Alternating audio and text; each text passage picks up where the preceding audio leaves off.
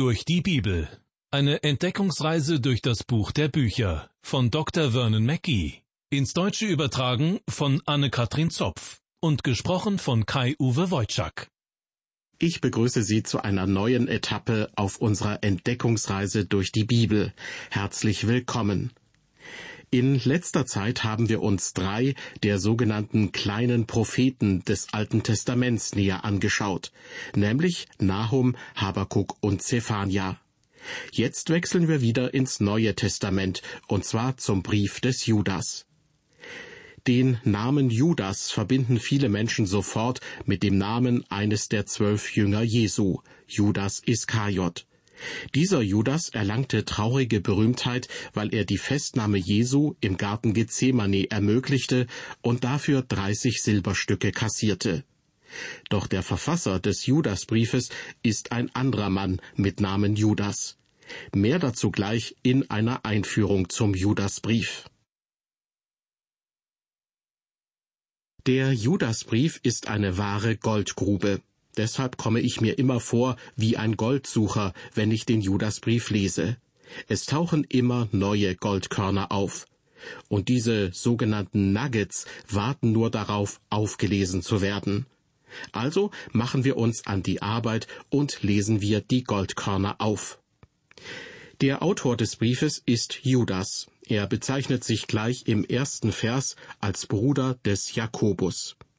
Das Problem ist nur, dass es in den Evangelien mehrere Männer gibt, die Jakobus heißen. Und außerdem gibt es drei Männer mit Namen Judas. Hier hilft uns aus meiner Sicht das Matthäusevangelium weiter. Dort sagen die Leute einmal über Jesus, ist er nicht der Sohn des Zimmermanns? Heißt nicht seine Mutter Maria und seine Brüder Jakobus und Josef und Simon und Judas? Nach meiner Überzeugung sind Judas und Jakobus, die beiden Halbbrüder von Jesus, die Autoren des Judasbriefes bzw. des Jakobusbriefes. Die beiden anderen Männer mit Namen Judas gehörten zu den zwölf Aposteln. Am bekanntesten ist natürlich Judas Iskariot, der Jesus verraten hat. Der andere Judas wird auch einfach der andere Judas genannt zum Beispiel im Johannesevangelium Kapitel 14. Dort wird berichtet, spricht zu ihm Judas, nicht der Iskariot, Herr, was bedeutet es, dass du dich uns offenbaren willst und nicht der Welt? Bei diesem Judas wird also betont, dass er nicht Judas Iskariot ist. Genau das jedoch wird an keiner Stelle im Judasbrief gesagt. Außerdem nimmt Judas hier Bezug auf seinen Bruder Jakobus. Deshalb gehe ich davon aus, dass es sich hier um den zuerst erwähnten Judas handelt, den Halbbruder Jesu. An dieser Stelle möchte ich noch auf eine Besonderheit hinweisen. Weder Judas noch Jakobus bezeichnen sich als Brüder des Herrn Jesus. Jakobus stellt sich am Anfang des Jakobusbriefes als Knecht Gottes und des Herrn Jesus Christus vor und Judas bezeichnet sich als Knecht Jesu Christi und Bruder des Jakobus. Sie nennen sich also beide Knechte Jesu Christi. Das malt uns einen Sklaven in Ketten förmlich vor Augen. Warum haben Judas und Jakobus nicht damit angegeben, dass sie mit Jesus verwandt sind? Der Grund ist für mich offensichtlich. Weder Judas noch Jakobus glaubten, dass Jesus der Messias ist, jedenfalls nicht vor seiner Auferstehung. Erst die Auferstehung hat sie überzeugt. Die Auferstehung bestätigte, dass Jesus wirklich der Messias war, wie er behauptete. Bis dahin hatten seine Halbbrüder gedacht, er wäre einfach ein religiöser Fanatiker, jemand, der vor lauter Fanatismus nicht mehr logisch denken kann. Aber nach der Auferstehung glaubten auch seine Halbbrüder an ihn. Wir halten das heute vielleicht für unmöglich, aber man konnte damals im selben Haus aufwachsen wie Jesus, ihn leibhaftig Tag für Tag erleben und ihn dennoch nicht erkennen. Deshalb gestehen seine Brüder im Rückblick ein, dass sie zwar mit ihm aufgewachsen sind, aber sie hatten ihn nicht wirklich gekannt. Paulus drückt das später ähnlich aus. Auch wenn wir Christus gekannt haben nach dem Fleisch, so kennen wir ihn doch jetzt so nicht mehr. Judas war zwar ein Halbbruder Jesu, aber er hat Jesus erst in Gestalt des verherrlichten Christus als Messias erkannt. Er hat erkannt, dass menschliche Beziehungen und Verwandtschaftsverhältnisse bei Jesus Christus nicht entscheidend sind. Und so ist er als Sünder zu Christus gekommen und hat ihn als seinen Retter angenommen, wie alle anderen Christen auch. Die Haltung von Judas und Jakobus ist beispielhaft. Nachdem die Apostel gestorben waren, gab es eine kurze Zeit, in der die leibliche Familie von Jesus sehr verehrt wurde. Dabei sind auch sie nur Menschen gewesen, die einen Retter brauchten. Menschen, die ohne Jesus Christus genauso verloren waren wie Sie und ich. Protestantische Christen haben übrigens Maria, die Mutter Jesu, meiner Meinung nach zu sehr beiseite geschoben. Sie muss eine wunderbare Frau gewesen sein, denn es war mit Sicherheit kein Zufall, dass sie als Mutter Jesu ausgewählt wurde. Aber sie ist deshalb nicht höher zu verehren als alle anderen Menschen. Wir müssen ihr den Platz geben, der ihr zukommt. Elisabeth nannte sie gesegnet unter den Frauen. Hören wir genau hin, gesegnet unter den Frauen und nicht gesegnet über alle Frauen. Maria wusste, dass auch sie den Retter brauchte. Sie hat gesagt, Mein Geist freut sich Gottes, meines Heilands.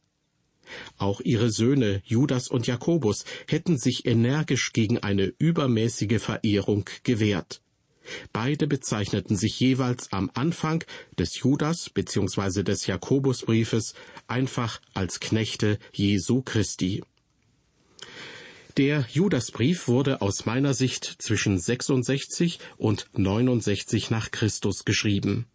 Wo der Brief entstand, ist unbekannt. Das große Thema des Briefes ist die Sicherheit des Glaubens und die Gewissheit im Glauben in einer Zeit voller Irrlehren. Und so schreibt Judas ganz bewusst vom Evangelium und von unserer Rettung. Er hätte auch über die Rechtfertigung aus Glauben schreiben können. Er hätte auch über die Auferstehung schreiben können. Oder er hätte von der Versöhnung zwischen Gott und den Menschen schreiben können. Sicher hätte Judas auch viel zum großen Thema Glauben zu sagen gehabt. Judas hätte auch über die Gemeinde als Leib Christi schreiben können. Oder er hätte über die Person Christi schreiben können. Judas hätte auch über den großen Hohenpriester Jesus Christus schreiben können.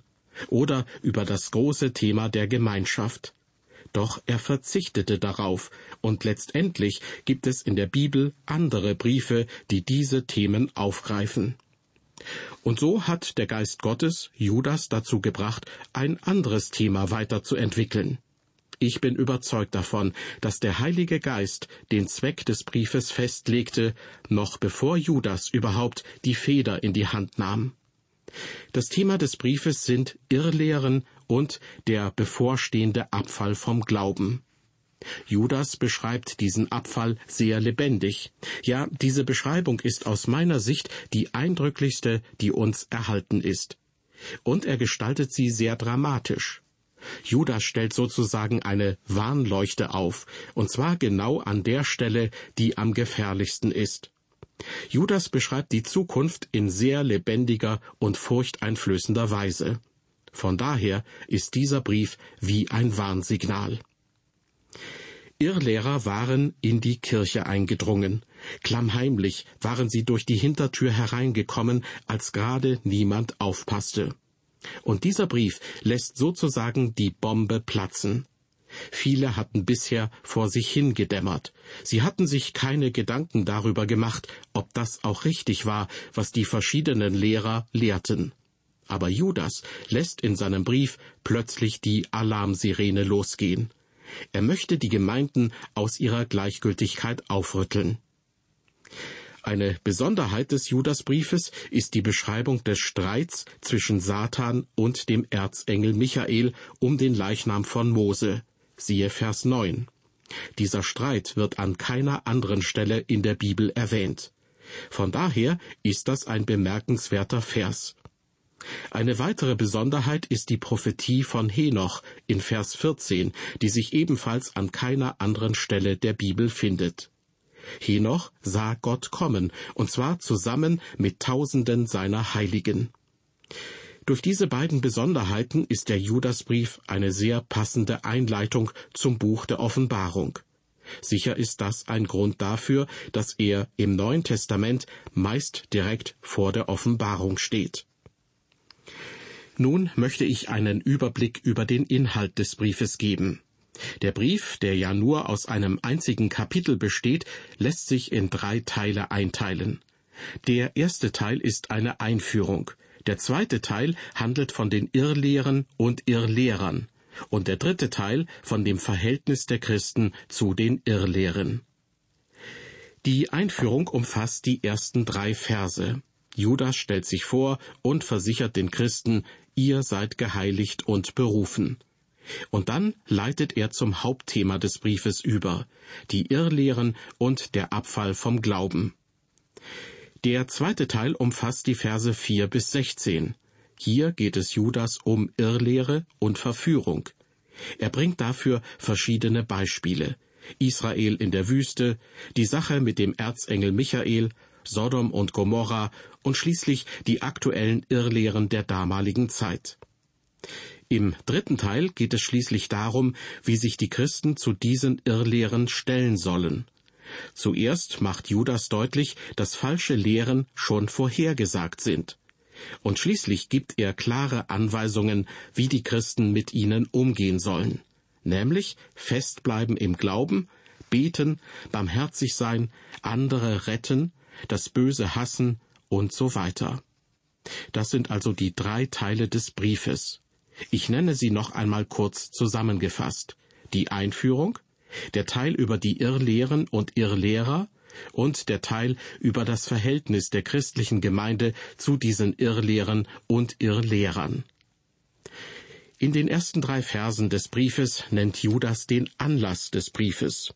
Wir erfahren, warum er ihn überhaupt schreibt. Judas sagt, dass er eigentlich etwas über unsere Rettung schreiben wollte.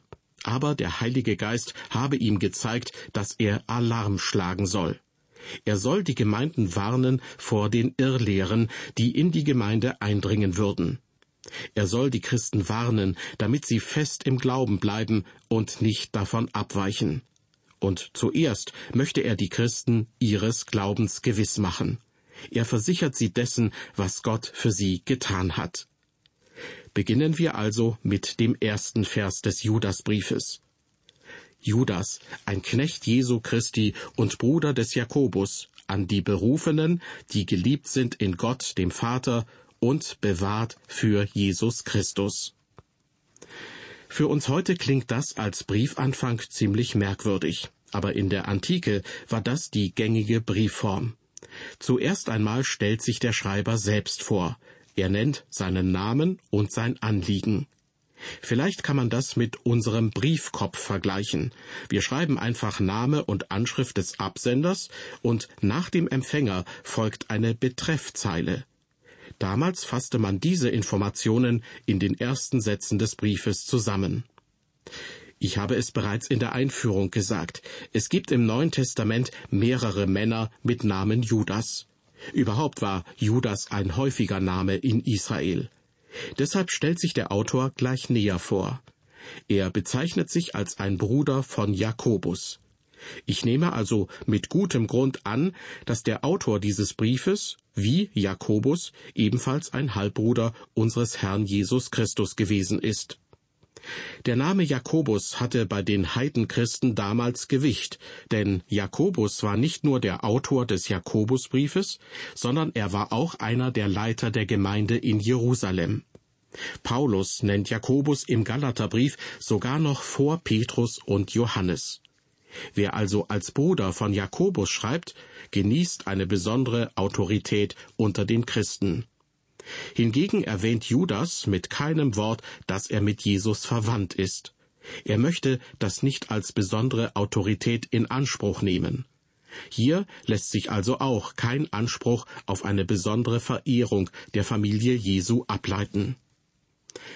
Marvin Vincent, ein amerikanischer Theologe des 19. Jahrhunderts und Griechisch-Experte, schreibt in seinen Wortstudien zum Neuen Testament Folgendes. Dass Judas seine Verwandtschaft zum Herrn nicht erwähnt, lässt sich damit erklären, dass diese menschliche Beziehung für ihn der geistlichen Beziehung untergeordnet war. Die Erwähnung der menschlichen Beziehung hätte der späteren Verehrung der irdischen Verwandten unseres Herrn Jesus noch Vorschub geleistet. So der Theologe Marvin Vincent. Wie bereits erwähnt, waren Judas und Jakobus zwar Halbbrüder Jesu, aber sie kamen erst nach der Auferstehung zum Glauben an Jesus als den Christus, den Messias. Und jetzt bezeichnet sich Judas also in Vers 1 als Knecht Jesu Christi. Das Wort Knecht bedeutet eigentlich, dass jemand ein gebundener Sklave ist. Sklaven waren damals nichts Ungewöhnliches. In jeder Gemeinde gab es einige Sklaven. Sklaven gehörten einfach zum Stadtbild dazu. Der deutsche Theologe Werner de Boer beschreibt einen Sklaven als einen Menschen, der mit Leib und Leben, mit aller seiner Leistungsfähigkeit einem anderen, nämlich seinem Herrn gehört. Und Gerhard Meyer bringt das schön auf den Punkt. Was damals bedrückend war, ist für Judas beglückend.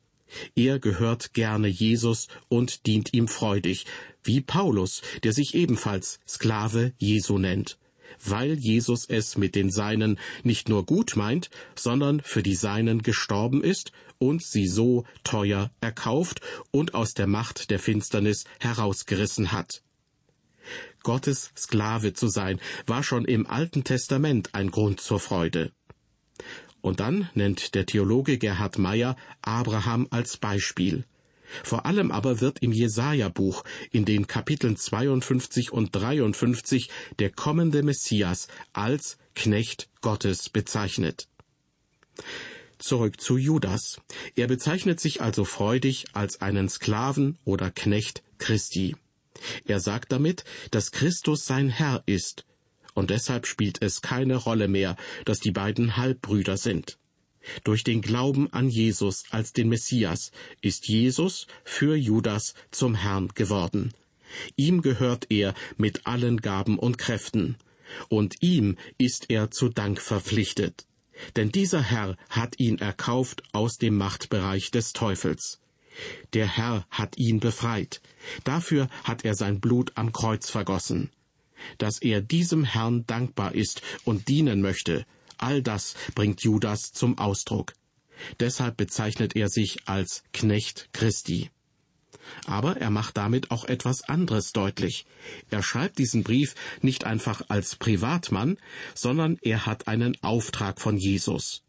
Judas gehörte nicht zu den Aposteln, deshalb kann er sich auch nicht als Apostel bezeichnen. Er kann nicht die Autorität eines Apostels für sich in Anspruch nehmen. Aber er ist trotzdem ein treuer Diener Gottes. Er hat bei seiner Bekehrung den Heiligen Geist erhalten. Er ist ein Diener, ein Knecht Gottes. Also nimmt er die Autorität eines Sklaven Christi in Anspruch. Wenn ich sage die Autorität eines Sklaven, dann klingt das wie ein Widerspruch aber das entspricht doch genau dem Wesen von Gottes Reich.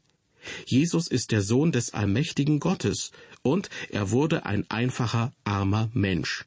Er ließ sich von Menschen foltern und töten, und mit seinem Tod diente er uns allen. Er kaufte uns frei von der Macht der Sünde und des Todes. Der Allergrößte im Universum wurde so gering. Jesus hat dieses Modell des Dienens auch direkt angesprochen. Er hat gesagt, dass bei uns nicht Rang und Namen gelten sollen. Gewalt und Macht sollen im Reich Gottes nichts zu sagen haben. Stattdessen gab er die Anweisung, der Größte unter euch soll euer Diener sein. Aber natürlich sollen wir nicht nur einander dienen, sondern auch und in erster Linie Gott selbst. Ein Knecht oder ein Sklave Christi. Das ist die Autorität, die Judas als Autor des Briefes für sich in Anspruch nimmt. Das ist eine Autorität der Niedrigkeit als Sklave. Es ist aber auch eine Autorität Gottes. Denn in dem, was Judas niederschreibt, gibt er Gottes Wort weiter. Soweit diese Einführung in den neutestamentlichen Judasbrief, verbunden mit einigen Gedanken zum ersten Vers dieses Briefes. Ich fasse zusammen. Höchstwahrscheinlich war Judas ein Halbbruder Jesu, aber das erwähnt er gar nicht. Viel wichtiger ist ihm, dass er im Dienst Jesu Christi steht, wie ein Knecht oder Sklave. Und dass er als Sünder von Jesus Christus erlöst wurde. Jesus ist sein Heiland. Daraus bezieht er die Autorität, mit der er seinen Brief verfasst. Aus der Geschichtsschreibung wissen wir übrigens etwas über die Enkel von Judas. Sie waren Gemeindeleiter und wurden gegen Ende des ersten Jahrhunderts von Kaiser Domitian persönlich verhört, aber wieder freigelassen. In dieser Ausgabe der Sendereihe Durch die Bibel hörten Sie eine Einführung in den neutestamentlichen Judasbrief. Außerdem haben wir uns ansatzweise auch schon mit dem ersten Vers dieses Briefes befasst. Mehr dazu und zum zweiten Vers in der nächsten Sendung, zu der ich Sie herzlich einlade. Bis dahin, auf Wiederhören und Gottes Segen mit Ihnen.